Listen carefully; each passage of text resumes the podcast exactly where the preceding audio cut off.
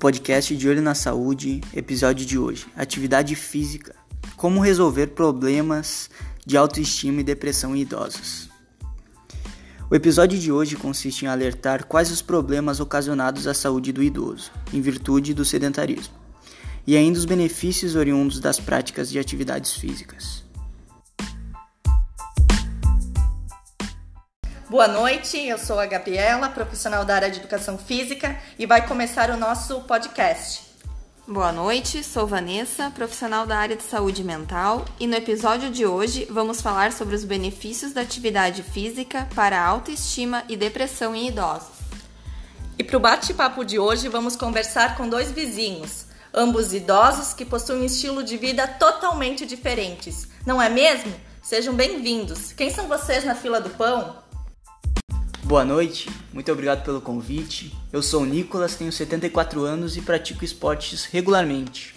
Eu sempre fui ativo e tive uma ótima saúde. Hoje em dia eu faço as minhas caminhadas e frequento a minha academia.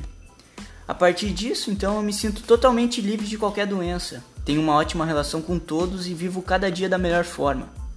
Eu não bebo, eu não fumo e eu mantenho uma dieta balanceada que me ajuda a manter a forma e a energia. Boa noite, eu sou a Lauren, tenho 64 anos. Estou atualmente acima do peso, sou fumante. Tenho também alguns problemas de saúde e constantemente me sinto cansada e percebo que não tenho mais tanta mobilidade de quando eu era jovem. E por isso eu vivo trancada em casa. Ah, eu também tomo remédio para dormir e para ansiedade. Uau, realmente temos dois estilos de vida bem diferentes, hein? Bom, em primeiro lugar, precisamos entender que o envelhecimento é distinto e individuante, e que cada um pode ser beneficiado ou prejudicado de acordo com seus hábitos de vida. Como podemos perceber com esses dois, enquanto Nicolas faz exercícios e se preocupa com a sua alimentação, possui mais disposição. Já a Lauren não sente vontade para realizar nenhuma atividade. Então, um estilo de vida ativo traz benefícios inquestionáveis à saúde dos idosos uma vez que contribui para o aumento do tônus muscular, para ganho da massa óssea, diminuição dos níveis de pressão arterial, glicose e colesterol, normalização do peso corporal e diminuição do estresse. Benefícios para todo o sistema cardiovascular, além de aumentar a flexibilidade e o equilíbrio. Importantes na prevenção de acidentes tão comuns nessa faixa etária, não é verdade?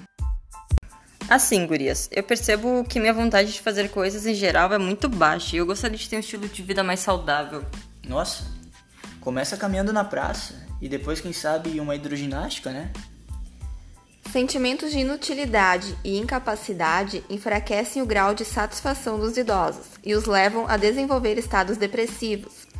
A depressão caracteriza-se por um estado de tristeza profunda, pela perda de interesse em atividades usualmente sentidas como agradáveis e pelo cansaço fácil ou falta de energia, como podemos ver no caso da Laurie.